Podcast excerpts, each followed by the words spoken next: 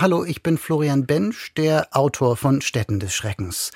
Heute will ich euch auf einen anderen Doku-Podcast aufmerksam machen. Der heißt Schlomo, der Goldschmied und der Nazi. In dieser Serie, das sind fünf Folgen, da geht es auch um den Holocaust und um eine sehr ungewöhnliche persönliche Geschichte. Antonius Kempmann und Martin Kaul, das sind Investigativreporter, erzählen von Stanislav Schmeißner. Der kam als Jugendlicher ins Vernichtungslager Sobibor und überlebte den Holocaust als Goldschmied. Er machte Schmuck für die Nazis.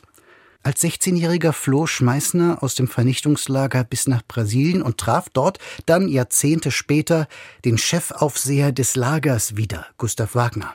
Das war der Mann, der ihm alles genommen hatte. Und diese Begegnung damals in São Paulo sorgt für eine extreme und, wie ich finde, bewegende Geschichte. Hört also mal rein.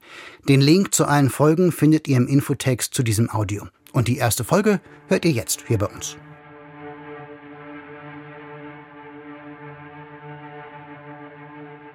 Brasilien, 1978.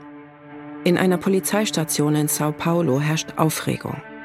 Dutzende Reporter aus der ganzen Welt stehen auf dem Flur.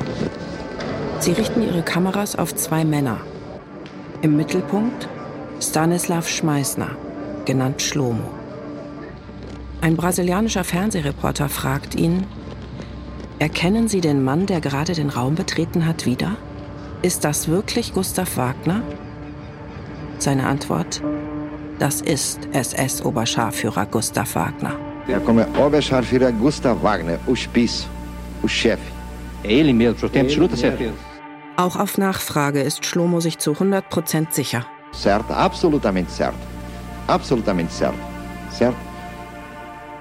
Ele é Gustav Franz Wagner, reconhecido hoje em São Paulo por uma de suas vítimas. Gustav Franz Wagner wurde heute in Sao Paulo von einem seiner Opfer erkannt. Stanislaw Meisner, que teve a família chacinada e ficou preso mais de um ano nesse campo. Stanislav Schmeißner, dessen Familie in diesem Lager ermordet wurde und der selbst über ein Jahr in diesem Lager interniert war, reconheceu nesse Franz Wagner o mesmo Franz Wagner de Sobibor. identifizierte Wagner als den Wagner aus Sobibor. Die beiden trafen sich nach 36 Jahren wieder. Foi um encontro dramático.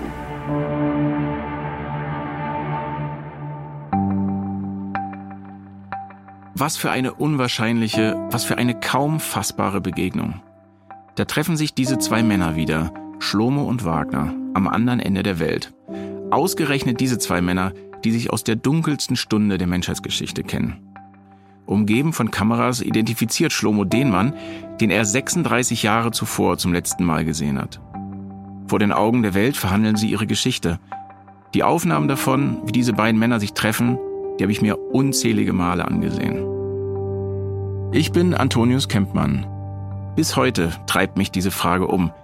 Was würdest du tun, wenn plötzlich der Mörder deiner Familie vor dir steht?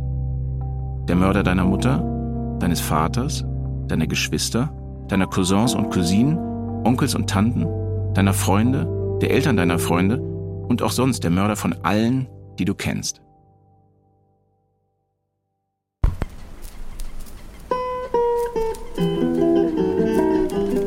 Schlomo, der Goldschmied und der Nazi von Antonius Kempmann und Martin Kaul. Alle Folgen in der ARD Audiothek. Folge 1 Begegnung in der Hölle.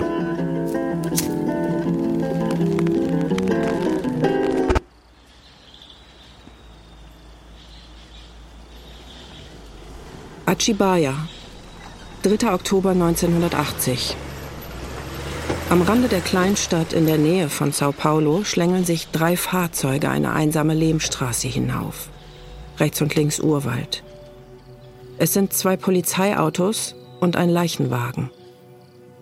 Sie fahren zu einem kleinen Haus in den Hängen. Darin ein blutverschmiertes Badezimmer. Neben der Kloschüssel liegt ein Mann auf dem Boden. In der Brust eine Stichwunde. In seinem Schoß liegt ein Messer. Es ist Gustav Wagner, der Mann, den Schlomo vor zwei Jahren identifiziert hatte, genannt die Bestie von Sobibor. Einst war er einer der wichtigsten Männer an einem der schlimmsten Orte der Menschheitsgeschichte, Sobibor. Ein Vernichtungslager in Polen, in dem Nazis während des Zweiten Weltkrieges bis zu 250.000 Menschen getötet haben. Der Mann, der an der Ermordung von Zehntausenden beteiligt war, liegt nun tot in seinem eigenen Blut. Gustav Wagner war Chefaufseher in einem Lager, das in Deutschland lange Zeit kaum jemand kannte. Sobibor, ein Vernichtungslager der Nationalsozialisten im Zweiten Weltkrieg. Und Stanislav Schmeißner, kurz Schlomo, war dort interniert. Im Alter von 15 Jahren kommt er in Sobibor an. Seine Eltern werden sofort ermordet. Schlomo aber überlebt, aus einem einzigen Grund. Er meldet sich an der Rampe und sagt, dass er Gold schmieden kann. Das gefällt Gustav Wagner, der an der Rampe steht. Aus dem Gold der ermordeten Juden muss Schlomo im Lager Schmuck schmieden, für die Nazis. Er fertigt ihnen Broschen und Ringe. Die Aufseher schmücken damit ihre Peitschen und beschenken mit dem Schmuck ihre Frauen. Rund 250.000 Gefangene werden in Sobibor ermordet. Gerade einmal knapp 60 von ihnen erleben das Ende des Zweiten Weltkrieges. Schlomo ist einer von ihnen.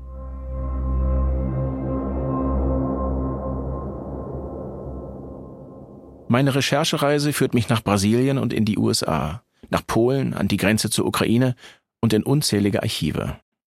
Jahrelang habe ich mit meinem Kollegen Martin Kaul zu Schlomo recherchiert und auch zum Leben und Tod von Gustav Wagner. Ich will wissen, was passiert ist, nachdem sich Schlomo und Wagner im KZ begegnet sind. Und drei Jahrzehnte später dann wieder in Brasilien. Und ich will wissen, warum Gustav Wagner am Ende tot in seinem Badezimmer liegt.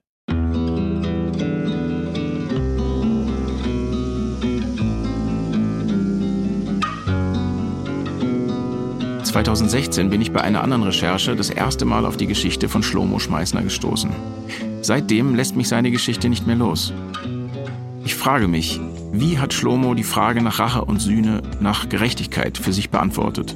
Und hat er etwas mit dem Tod von Wagner zu tun? Vielleicht ist der Grund, warum mich Schlomo nicht loslässt, auch, dass ich immer wieder seine Bilder sehen kann. Ich sehe ihn, wie er am Steuer seines Autos durch Brasilien fährt. Ich sehe ihn, wie er mit dem Gartenschlauch seine Blumen wässert.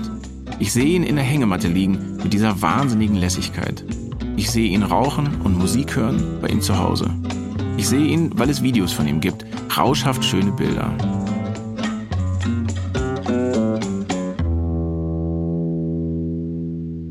Ein russisch-niederländisches Filmteam besucht Schlomo in den 80er Jahren in Brasilien. Sie wollen einen Film über Sobibor drehen, über eine Revolte, die es in dem Lager gegeben hat. In dem Film kommen ganz unterschiedliche Menschen zu Wort, aber wer für mich immer heraussticht, das ist Schlomo.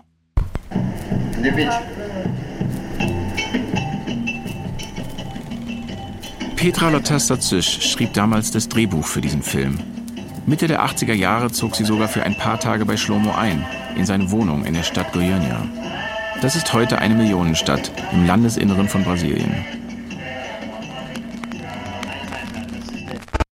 Ich habe selten in meinem Leben jemanden erlebt, der auf der einen Seite so missformt war durch Misshandlung und auf der anderen Seite so sprühend und so vital und auch so freundlich wie der Schlomo. Petra ist später zu einer preisgekrönten Dokumentarfilmerin geworden. In ihren Filmen kommt sie Menschen unglaublich nah. Das spüre ich in den Szenen ihrer Filme. Auch Schlomo ist sie sehr nahe gekommen. Sie kann sich selbst jetzt, Jahrzehnte später, an viele Details ihres Besuchs bei Schlomo erinnern. Eigentlich fährt Petra damals zu Schlomo, um mit ihm über den Aufstand im Lager Sobibor zu reden. Die inhaftierten Juden greifen damals zu den Waffen, überwältigen die Wärter und brechen aus der Gefangenschaft aus. Das Lager wird daraufhin von den Nazis geschlossen. Das Morden endet. Es ist eine der ganz wenigen Revolten, in denen inhaftierten Juden der Widerstand in einem Konzentrationslager gelingt. Und Schlomo war damals beteiligt daran.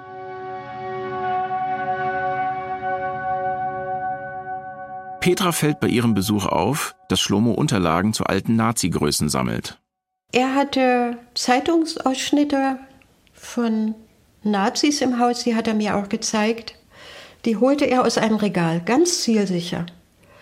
Von anderen Kriegsverbrechern, die zum Beispiel in Israel verurteilt und hingerichtet wurden, aber auch von äh, brasilianischen SS-Männern, also deutschen SS-Männern, die nach Brasilien geflüchtet sind und da ein prima Leben führten.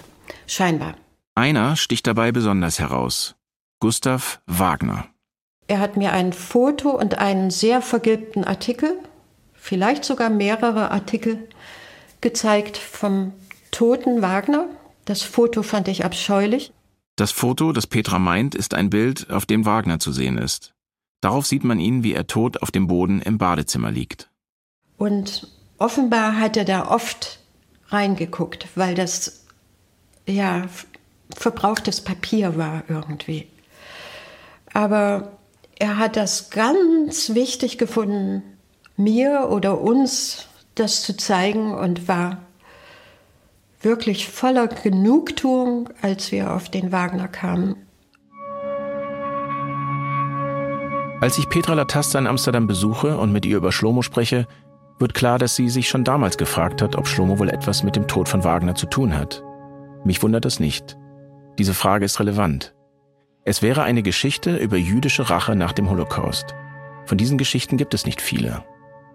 Ich habe mich schon oft gefragt, wie es die überlebenden Opfer nach dem Zweiten Weltkrieg geschafft haben, einfach weiterzuleben, obwohl so viele Täter nie bestraft wurden.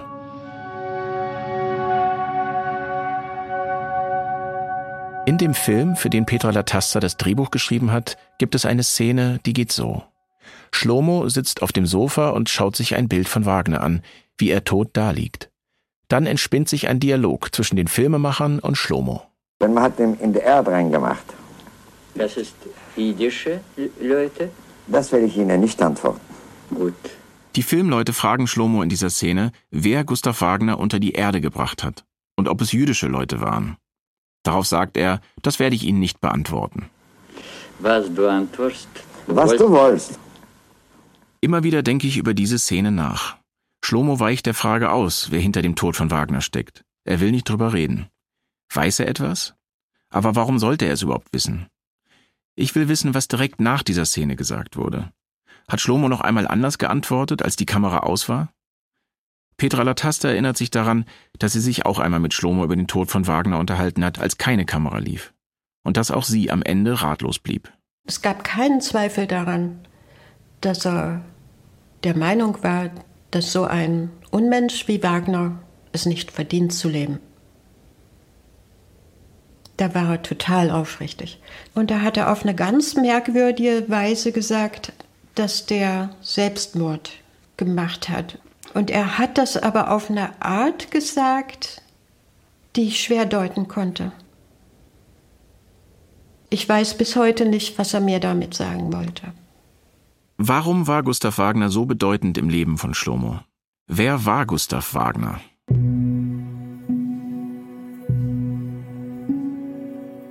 Sobibor ist ein sehr kleiner Ort in Ostpolen, direkt an der Grenze zur Ukraine. Ein Niemandsland im Sumpfgebiet, umgeben von Wäldern, weit weg von Deutschland. Hierhin werden ab 1942 Zehntausende Menschen gebracht, unbemerkt vom Rest der Welt und vergast. Das Vernichtungslager ist als eine gigantische Täuschung konzipiert. Das Dorf ist gebaut wie ein Bauernhof. Das ist die Fassade. Die Menschen, die dort ankommen, sollen nicht gleich bemerken, dass dieser Ort nur einen Zweck hat, Menschen zu vernichten. Es gibt Bauten und Beete, Gehege für Tiere und Gänse. Es sieht sauber aus und gepflegt. Die Leute erschrecken sich also nicht, wenn sie ankommen. Sie denken, es wartet Arbeit auf sie. Und dann werden sie ermordet in Lager 3. Ein Dieselmotor bläst unablässig Abgase in einen Raum, bis alle tot sind.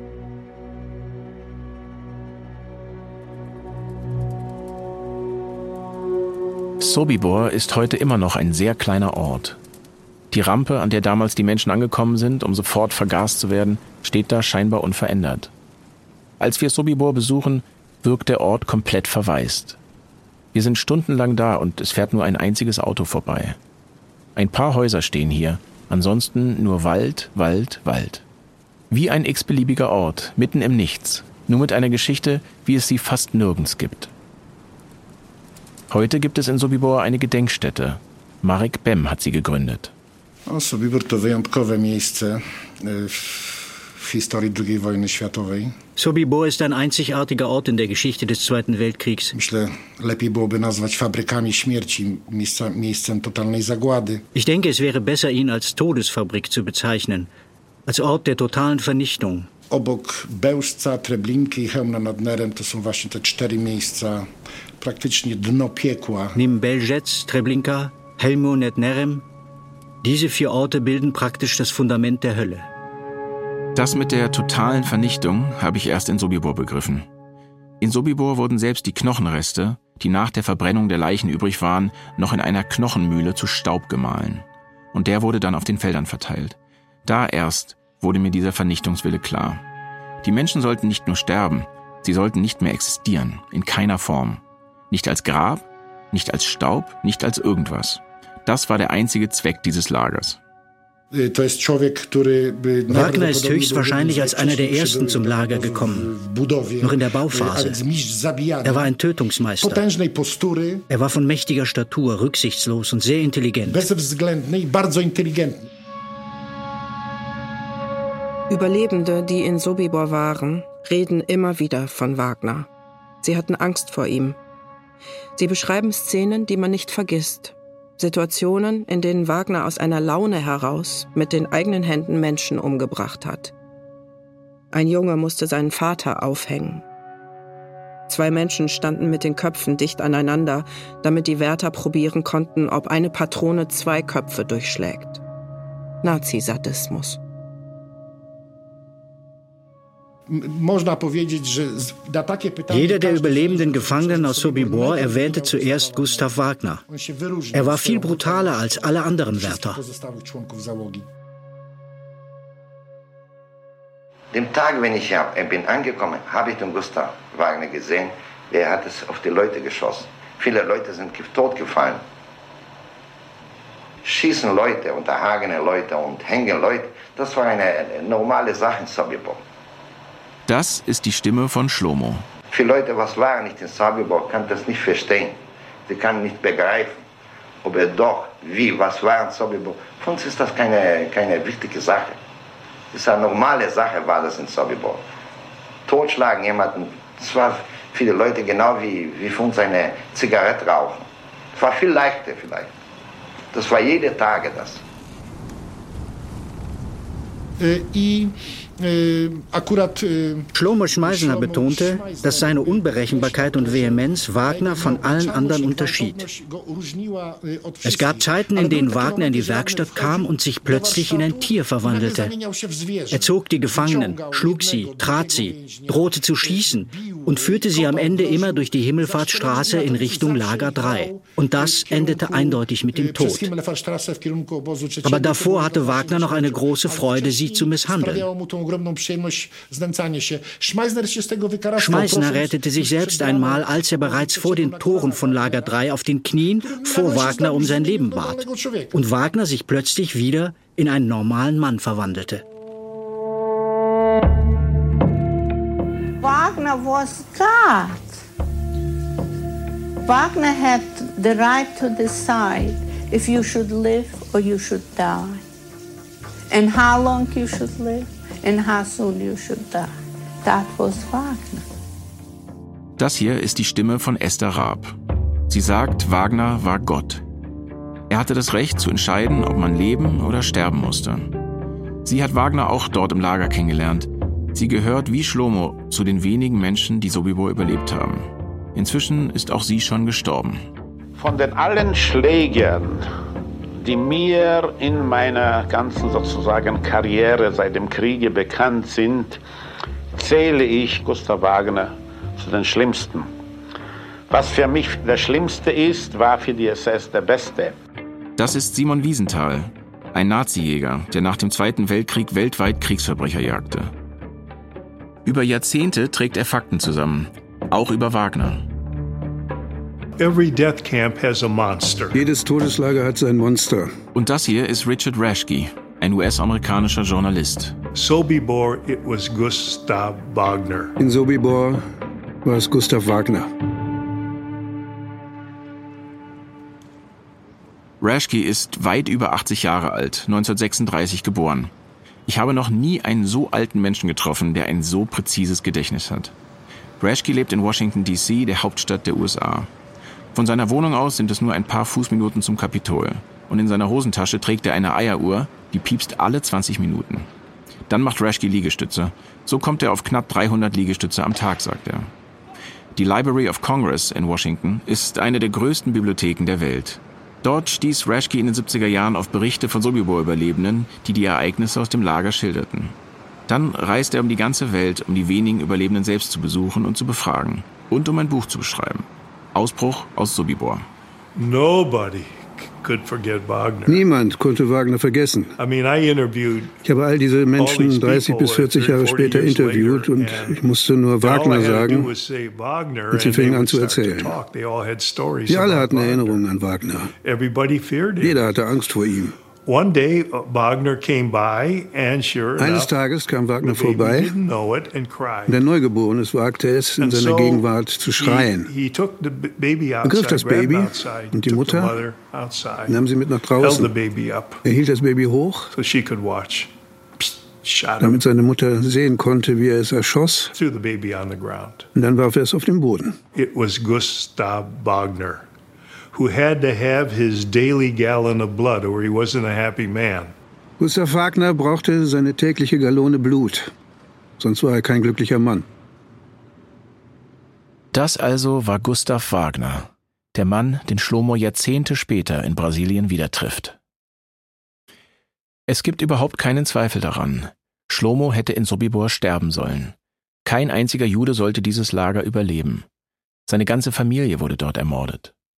Wie konnte Schlomo dieser Hölle entkommen? Die Antwort ist, Schlomo hat etwas unglaublich Mutiges gewagt. Er hat sich an einer Revolte im KZ beteiligt, da war er gerade 16 Jahre alt. Depois que eu saí, acabou Sobibor e todos os campos de extermínio. Nós fizemos em Levante lá. Aí acabou Sobibor. Als ich das Lager verlassen habe, war es mit Sobibor vorbei. Wir haben dort einen Aufstand organisiert. Das war das Ende von Sobibor. Am 14. Oktober 1943 locken Sobibor-Inhaftierte einige SS-Aufseher in die Lagerwerkstätten. Hier müssen die Gefangenen Kleider für ihre Wärter schneidern. Angeblich sollen die SS-Männer dort an diesem Tag ihre neue Kleidung und Stiefel anprobieren. Aber es ist ein Hinterhalt. Zuerst werden die SS-Männer von hinten überfallen und erschlagen, dann entwaffnet. Es beginnt der Aufstand von Sobibor. Rund 300 Häftlingen gelingt an diesem Tag die Flucht. Schlomo, der Goldschmied, ist einer von ihnen. Er besorgt Waffen für die Revolte. Der Aufstand von Sobibor ist auch das Ende des Vernichtungslagers. Dort, wo die Todesfabrik stand, lassen die Nazis Bäume pflanzen. Sie wollen Beweise vernichten. Sie haben Angst. Nichts soll mehr an das Todeslager erinnern. Schlomo flieht in die Wälder. Da ist er 16 Jahre alt. 1945. Der Krieg ist vorbei. Deutschland besiegt. Führende Nazis tauchen unter. Gustav Wagner flieht nach Italien, in die Hauptstadt, Rom. Dort trifft er einen berüchtigten Bischof im Vatikan, Alois Hudal, ein Sympathisant der Nationalsozialisten. Hudal stellt in großem Stil saubere Papiere aus. Auch Gustav Wagner bekommt ein solches Dokument. Mit einem Pass des Roten Kreuzes aus dem Vatikan steht ihm die Zukunft offen. Wie tausenden anderen Nazis gelingt es ihm am Ende, über die sogenannte Rattenlinie nach Südamerika zu kommen, nach Brasilien, wo er 1980, Jahrzehnte später, tot in seinem Badezimmer aufgefunden wird.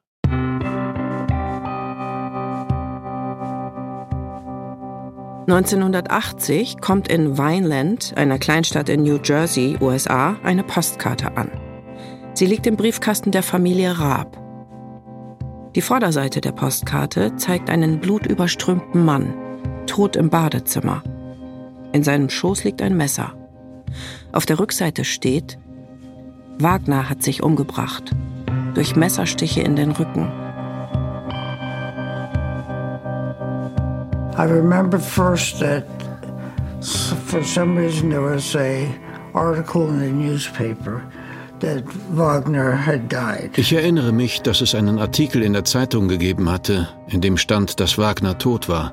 And then shortly thereafter we received a postcard uh, from Brazil. Und dann, kurze Zeit später, erhielten wir eine Postkarte aus Brasilien mit dem Foto von Wagner, wie er vornübergebeugt, ich glaube, auf einer Toilette hing.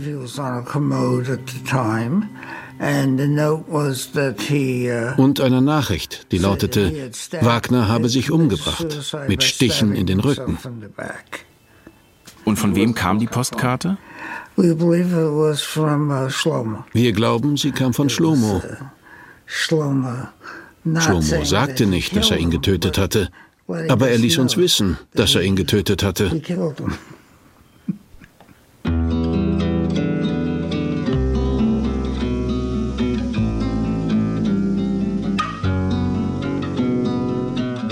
Schlomo, der Goldschmied und der Nazi. Podcast von Antonius Kempmann und Martin Kaul. Mit Johannes Nichelmann und Jannis Gebhardt. Das war Folge 1. Begegnung in der Hölle. Alle Episoden in der ARD Audiothek. Wenn euch der Podcast gefällt, dann empfehlt ihn gerne weiter. Regie Matthias Kapohl. Redaktion Ulrike Thoma und Christine Adelhardt. Ein Podcast von NDR, WDR und Studio J 2023. Das war Folge 1 von Schlomo, der Goldschmied und der Nazi. Alle Episoden findet ihr in der ARD Audiothek.